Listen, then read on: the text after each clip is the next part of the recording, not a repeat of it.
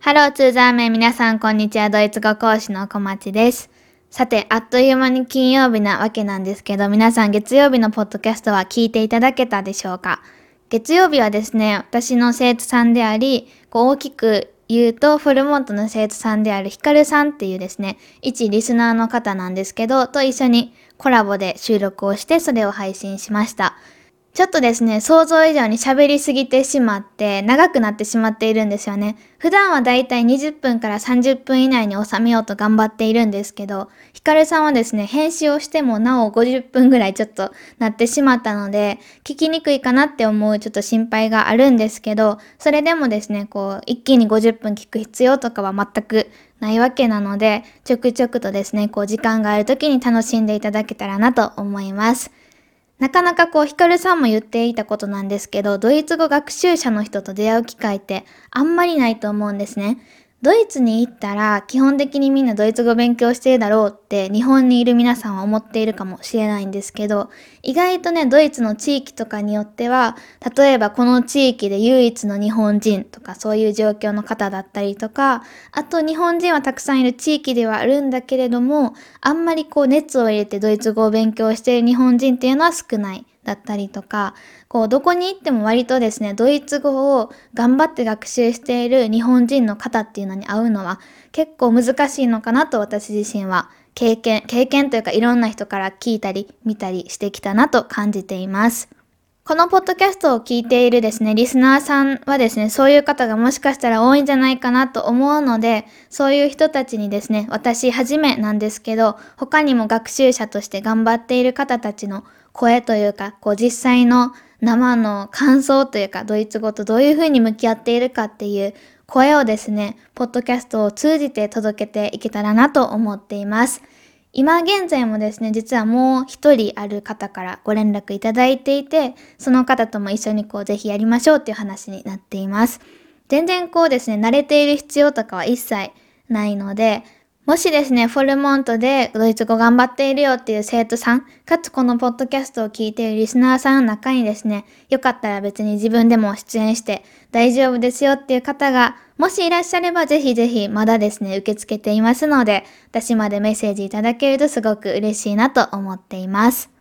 さて、そんなですね、月曜日からの今日金曜日になるんですけど、本日はですね、こうドイツ語のいいところについて話していこうかなと思います。いいところっていうとかなりざっくりしているんですけど、ドイツ語の魅力っていう言い方が正しいかもしれないです。ドイツ語をやっていてこう楽しいなと思うポイントですよね。他の言語とかに比べて楽しいなと思うポイントについて今日は特に説明して、説明というかこういくつか挙げていけたらなと思っています。全部でですね、1、2、3、4、4つかな ?4 つ用意しました。この4ポイントについて今日はお話ししていこうと思っているので、自分はこう思うなとか、自分はああだと思うなとか、いろいろですね、自分の考えと照らし合わせながら聞いていただけるといいのかなと思っています。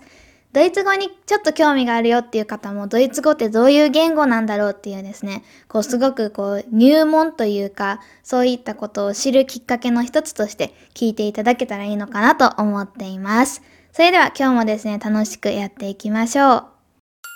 Das heutige Thema さて、今日はですね、ドイツ語の魅力を4ポイント全部で紹介していけたらと思うんですけど、まず早速1つ目からいこうかなと思います。私が思う1つ目のドイツ語の魅力は、発音が簡単です。発音が簡単っていうとかなりですね、語弊を招いてしまいそうなので、ちょっとこう訂正というかこう詳しく説明していけたらなと思うんですけど、私がこの発音簡単って言っているのは他の言語ですよね。私が勉強今まで触れてきた言語の中でもやっぱりこう一番私自身が日本語母語話者としてこうゼロから外国語をこう体系的に勉強していく中でやっぱりこうドイツ語の発音っていうのが自分自身も一番得意だったし、こう、あんまりですね、発音とは何だっていうのを分かっていない時でも、一番多分その、いわゆるこう、ネイティブの発音っていうのに近い発音で発せていたのはおそらくドイツ語だなって思うところがあるので、ドイツ語は簡単っていう方をしています。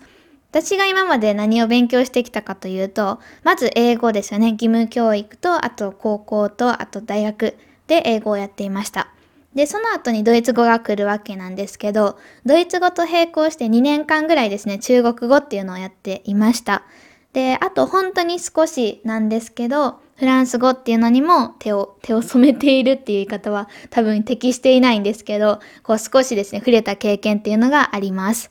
私がそのドイツ語以外で勉強してきた英語、フランス語、中国語っていうのが、そもそも多分その発音っていうのを考えた時にかなり多分レベルの高いところにある言語たちだと思うんですね。なのでドイツ語はちょっと簡単だなって思っている節もあるんですけど、ただですね、このちょっとこう制限がかった状況というか経験なんですけど、その中でもやっぱり私自身はドイツ語が一番こう発音しやすいなと感じています。まずですね、ドイツ語っていうのがあるっちゃあるんですけど、曖昧母音って言われるものですよね。母音の発音が他の言語に比べてかなりこう明確というか、明瞭な発音っていうのになっているんですね。で、確かに曖昧な発音っていう曖昧母音って言うんですけどはあるんですけど、例えば英語ってこの曖昧母音がすごく多いんですね。で、曖昧母音の中でもなんかいろんな種類があって、私はそれがですね、未だにあんまりよく理解できていないんですけど、英語の発音すごい難しいなと思う、感じる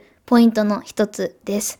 で、あとはですね、例えばフランス語とか英語もそうなんですけど、文章を読むときにつながるんですよね。ちょっと今あんまりいい例が出てこないんですけど、例えば、えー、This is an apple っていう文があったとしたら、これ an apple じゃなくて an apple みたいな感じでこう n と a がつながって聞こえるみたいなそういうのがあると思うんですね。で、それがドイツ語には全くないかって言われるとそうではなくて、こうリスニングとしてね、こういう、そういう風な耳を持って聞くことはすごく大切だったりするんですけど、英語やフランス語ほどないです。そういう面で日本語と少し似てるなって思います。この辺は正直あんまり分かっていないところなんですけど、そのリエゾンっていうのが日本語には多分基本的にないんですよね。でも、ただそのリスニングとしてさっきも言ったように、早く話そうと思ったらやっぱりこう人って全部一つ一つはっきり発音できないので、例えばよく言われるのって、あの、店員さんのいらっしゃいませっていうのが、いらっしゃいませに聞こえない時ってやっぱりありますよね。いらっしゃっせーみたいな感じで、それって多分、その、いらっしゃいませ、いらっしゃいませ、いらっしゃいませ、いらっしゃいませ、みたいな感じで、こう、すごく早く言うっていうことは、やっぱりこう全部を発音してると、スピード感って出せないスピードの多分限界があると思うんですね。で、それを超えてしまうと、やっぱりこう、すごくつながってというか、発音していない部分もやっぱり出てくるんじゃないかなと思ったりするんですけど、ドイツ語もそういう感じです。そのもともとリエゾンっていうルールがあるのではなくて、早く発音してるとやっぱりこう省略が起きたりとか、こう、ここをテキストに書いているけど、あれ聞こえないぞみたいなところが出てきたりっていうのは確かにあります。ただ、その速度っていうのを抜いてみると、もう基本的には文章だったとしても、単語を一つ一つ読んでいくっていうのがドイツ語なので、英語やフランス語に比べてこの辺はすごく理解しやすいなと思います。中国語は正直それがあるのかどうかはっきり分かっていないんですけど、中国語に関しては成長っていうのがあるんですよ。第一成長、第二成長っていうのがあるんですけど、それがね、すごく難しかったです。だからこう一つのまっていう読み方だったとしても、まあなのか、まあなのか、あとちょっとわからないんですけど、あと2つぐらいあると思うんですけど、なんかこう、その漢字によって成長っていうのがついてるんですよね。だからこう、それをどういう風に読むのかっていうアルファベットを覚えるだけじゃなくて、何成長なのかっていうところまで一緒に覚える必要があって、その辺は中国語すごく難しかったなと思います。だからその辺をひっくるめて考えた時に、ドイツ語っていうのはやっぱりこう、リエゾンがないっていうのと、あと発音、単体の発音を見た時に、こう曖昧に発音する必要があるものですよね。曖昧というか日本語にない発音で発音しないといけない文字っていうのが言ってしまえばほとんどそうだったりするんですけどただ似ているっていうのを省いて全く異なるっていうものだけを集めるとするならウムラウトですよねまず。ウウムラウトとかオウムラウト。アウムラウトは日本語とほとんど似ているんですけどあとは R の発音だったりとかあと、v の発音とか、ファオの発音とかっていうのはあるんですけど、かなり少ないんじゃないかなと思います。だから、個々のアルファベットも発音しやすくて、文章になった時も発音がしやすくて、で、こう、発音がしやすいというよりか何かこう、特に大きく変わるわけではなくて、で、かつ、成長っていうのがない。これはちょっと中国語との比較になってしまうんですけど、でないところで私自身はですね、発音がすごくしやすいなと思っています。次、二つ目に行くんですけど、二つ目はすごくすぐ終わると思います。何かというとですね、名詞が大文字で始まるのにかなり助けられているなと思います。このドイツ語人生ですよね。名詞がドイツ語はですね、大文字で必ず始まるっていうルールがあります。これって英語とか、あと中国語、あとフランス語にはなくて他の言語であるかどうかわからないんですけど、かなり便利だなって思います。文頭だったら、こう何詞であっても品詞が何であろうと全部ですね、大文字で始まるっていうルールなんですけど、文中であっても名詞だけは必ず大文字から始まります。だから文章を読んでいる時に、聞いている時は確かにわからないっちゃわからないんですけど、だからこうたくさんですね、頭を脳をね、動かす必要が出てくるわけなんですけど、読んでる時にもう何回助けられたかわからないなと思うのが、このルールです。名詞っていうのがもう一目見ただけでわかるんですよね。なんせこう大きさが違うので。文中でもドイツ語って主語がすごい長かったりするんですよね。あと、主語だけじゃなく、文章自体がすごく長いことってドイツ語で本当によく起きて、それに悩まされている人もですね、私以外にもたくさんいると思うんですけど、名詞がもう見つけやすいというか、書いてあるんでね、これは名詞ですよって書いてあるようなもんですよね。それはね、すごく助けられてるなと思います。読む上で、読解をする上で、確かにドイツ語ってすごく難しい言語なんですけど、の名詞がすぐにわかるっていうのは、英語の読解とかと比べた時に、英語ってどれが名詞かわからなかったりするので、で、名詞がわからないって何が困るかっていうと、主語がどれかわからないっていう問題がね、時々起きたりするんですよね。これが主語なのか、はて、さて、形容詞なのか副詞なのかがよくわからないという時がね、多分よくあると思うんですけど、その辺が割とこれで100%ではないけど、70%くらい解決されているのがドイツ語じゃないかなと思います。これはね、すごくいいポイントだと思います。その次、3つ目に行こうと思います。3つ目はですね、こう全体的な話になってしまうんですけど、ドイツ語ってこうかなり論理的な言語かなと思っています。論理的というか合理的というか、こういうのをドイツ語でロギッシュって言うんですけど、かなりこうロギッシュな、ロジカルな言語だなと思っています。どういう時にそれを感じるかというと、ドイツ語って入りがすごく大変なんですよ。入りというよりかは文法がね結構難しいんですよね。で、もしかしたらこのポッドキャスト聞いているリスナーさんの中にも文法でつまずきましたっていう方がこう、ゼロではないんじゃないかなと思ったりするんですけど、それを私が今、こう感じ取ってしまうぐらい、ドイツ語の文法ってかなり複雑です。で、途中までは、こう、ある程度わかるんですよね。で、そこから、こう、最後まで行くっていうのがなかなか難しいなと感じている人が多いんじゃないかなと思います。ただ、その初めの一歩というか、初めの一歩でできる量ではないんですけど、その初めの1年、2年ぐらいですかね、を耐えていただけたら、その文法のところですよね。こう難しい文法っていうのを超えていただけたら、すごくわかることが増えてきます。なんでかっていうと、これが今の3番目のポイントになるんですけど、もうすごくロジカルな言語なんですよね。例えば一番わかりやすい例で言うと、動詞は必ず2番目とか。で、ルールがあるっていうことは例外があるっていうことのこう表裏一体的な感じなので、こう例外っていうのは何においても出てくるわけなんですけど、だから必ずしも動詞が2番目じゃない時っていうのもある程度はねあったりするんですけども、でも原則はそれです。例えば英語って動詞が2番目ルールってないじゃないですか。だから動詞がどれかなっていうのを探す必要が出てくると思うんですよね。で、ドイツ語っていうのはその点ですね、もう原則動詞は絶対2番目っていうルールなので、めちゃくちゃわかりやすいです。それこそ読解の時とかですよね。あと聞いている時も動詞は必ずこう2番目っていうことは初めの方を聞いとけばいいっていうことなので、その辺もね、すごくわかりやすいなと思っています。あとはですね、こう、この辺はすごくこう悩んでいるというか、覚えれないなって苦しんでいる人が多いんじゃないかなって思う部分でもあるんですけど、形容詞とか、あと漢詞の角変化ですよね。一角、二角、三角、四角っていう角がすごくややこしいとは思うんですけど、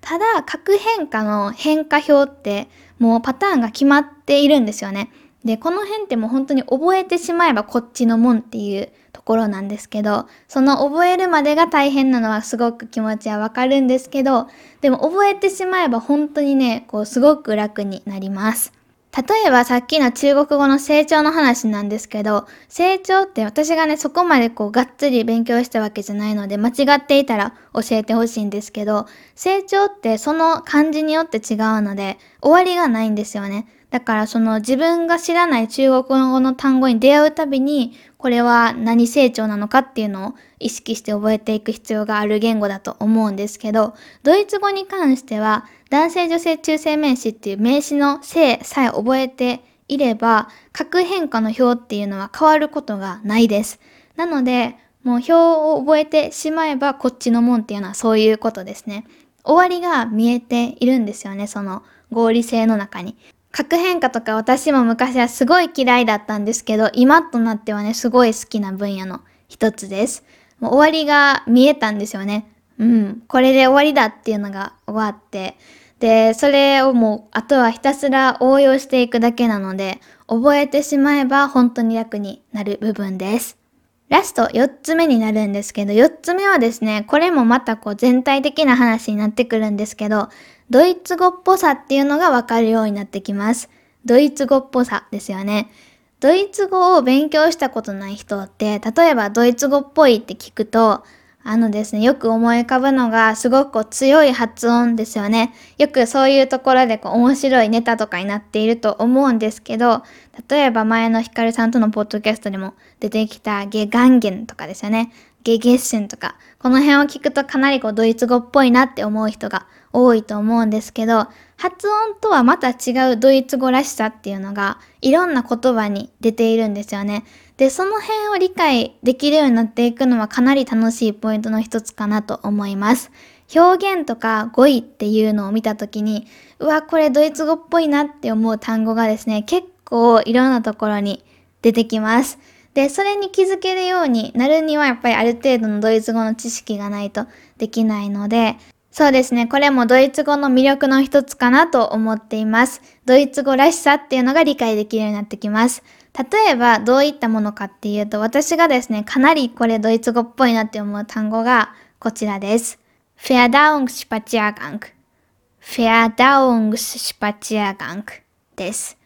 Verdauungsspaziergang って何かっていうとですね、これはこうお腹いっぱいだなってなった後に消化のために散歩することっていうのを Verdauungsspaziergang って言います。これね、私初めて聞いた時、もうすごいドイツ語っぽいなと思って、もう笑いが止まらなかったって言うと思っちゃうんですけど、こうすごくね、一人でクスってなったところです。フィアダウンクっていうのが消化っていう意味なんですね。こう食べ物が通る消化ですよね。で、シュパチアガンクっていうのが散歩っていう意味なんですけど、その言葉を組み合わせてフィアダウンクシュパチアガンクって言います。もう消化のための散歩ってもうそのまま、かつ、あの、そこをドイツ語のこういった名詞にしてしまうかっていうですね、なんて言うんですかね、日本語ってないと思うんですよね、そういった名詞が。で、この辺をどういう言葉がその言語にあるのかとか、どういう表現があるのかとか、で、それをどういうふうに言うのか、それ単体に別の何か新しい単語があるのか、さてはて今みたいに複合語って言われるやつですよね。ある単語と別の単語を組み合わせて一つの単語にしているのかとか、もういろんなことがですね、こういろんな要素として組み合わさった時に、うわ、これめっちゃドイツ語っぽいなって思う単語とか表現に出会えた時に、すごく私自身は面白いなと思ったりします。よかったらリスナーさんの中でこういう単語もドイツ語っぽいと思いますっていうのを知っている方がいたらですね、教えてもらえると嬉しいなと思います。さて、以上4つがですね、私が思うドイツ語の魅力4選だったんですけど、皆さんいかがだったでしょうか？発音、名詞が大文字であること、あと合理的な言語であること、あとドイツ語っぽいっていうのがわかるようになることですよね。この4つが私が思うドイツ語の魅力です。他にも多分たくさんあると思うんですけど、こうパッと思い浮かんだ4つをね、今日は話してみました。よかったら皆さん自身が思うドイツ語の魅力っていうのを教えていただけると嬉しいなと思います。さて、そんな感じで今日はですね、ドイツ語の魅力を紹介してきたわけなんですけど、そんなドイツ語に興味がある、ドイツ語を頑張っている皆さんにですね、私からお知らせがあります。Und jetzt Ankündigungen. 私が代表しているフォルモントではですね、4つのドイツ語オンラインコースっていうのを設けています。うち3つがマンツーマンレッスンで、そのうちの後の1つっていうのが少人数レッスンっていうグループレッスンっていう形態になっています。マンツーマンレッスンの中の会話コースとテキストコースっていう2つのコース、プラスさっき言った最後の残りの少人数レッスン、グループレッスン、この3つのコースっていうのが、実は3月20日、明日から4月分の受付がスタートします。少人数レッスンに関しては私自身もいくつかクラスを担当しているので、よかったらチェックしていただけると嬉しいです。マンツーマンレッスンに関しては私自身はもう受け付けてはいないんですけど、もしですね、他の先生で受けたいなっていう方がいたら、ぜひ利用してもらえると嬉しいです。少人数レッスン、テキストコース、会話コース、この3つのコースが明日から受付になるわけなんですけど、残りの1つですよね、プライベートコースっていうフォルモントで一番人気のコースっていうのは常に受付をしています。なので、プライベートコース希望の方は別に今すぐ申し込んでいただいてもいいし、もっともっと先を考えてその時にですね、申し込んでいただいても大丈夫です。ただ、会話テキスト少人数レッスンに関しては、毎月応募の締め切りっていうのが決まっているので、それに合わせて申し込んでいただけると嬉しいなと思います。4月からですね、こう、新規一転、新生活になる方もいたら、特に何も変わらないっていう方もいると思うんですけど、4月ってですね、こう、何かと日本では新しく気持ち入れ替えて頑張るぞっていう時だと思います。なので、今年はドイツ語をしっかり勉強していきたいな、だったりとか、ドイツ語をこうちょっと触れてみたいなっていう軽い気持ちでも全然大丈夫です。趣味でやりたい方でも、がっつり真剣にやりたい方でも、フォルモントはドイツ語を勉強したいっていう意思のある方、すべての人を受け入れています。完全初級でも大丈夫ですかっていう質問をよくいただくんですけど、完全初級でも全然大丈夫です。完全初級の方は、はじめに言ったプライベートコースですよね。一番人気の特に受付期間とかもないコースにて日本人の先生を選んでいただけると一番いいのかなと思っています。それ以外の方に関してはどれでもいけるんですけど、もし迷っているとかがあれば質問、相談乗れますので私までちょっとこうメッセージいただけると嬉しいなと思います。私自身がちょっとムラがあってですね、なかなか返せない時もあったりするので、今すぐに返事が欲しいっていう時は、フォルモントの事務局から返事をしますので、フォルモントのホームページの問い合わせから公式のこう問い合わせフォーム等にお問い合わせいただけるとすぐに返事ができるかなと思っています。少人数レッスンに関しては明日20日の夜8時からテキストコース、会話コースに関しては明日の朝の8時からですね、始まります。朝か夜かっていう違いなんですけど、少人数レッスンちょっと後になるんですけど、もうすでにどんなクラスがあるのかを見れるようになっているので、よかったら興味がある人は見てみてください。すべてのコースへのリンクっていうのを概要欄に貼っておくので、興味がある人はぜひ見てみてください。それではですね、今日はここまでで終わろうと思います。皆さんいい週末を過ごしてください。チュース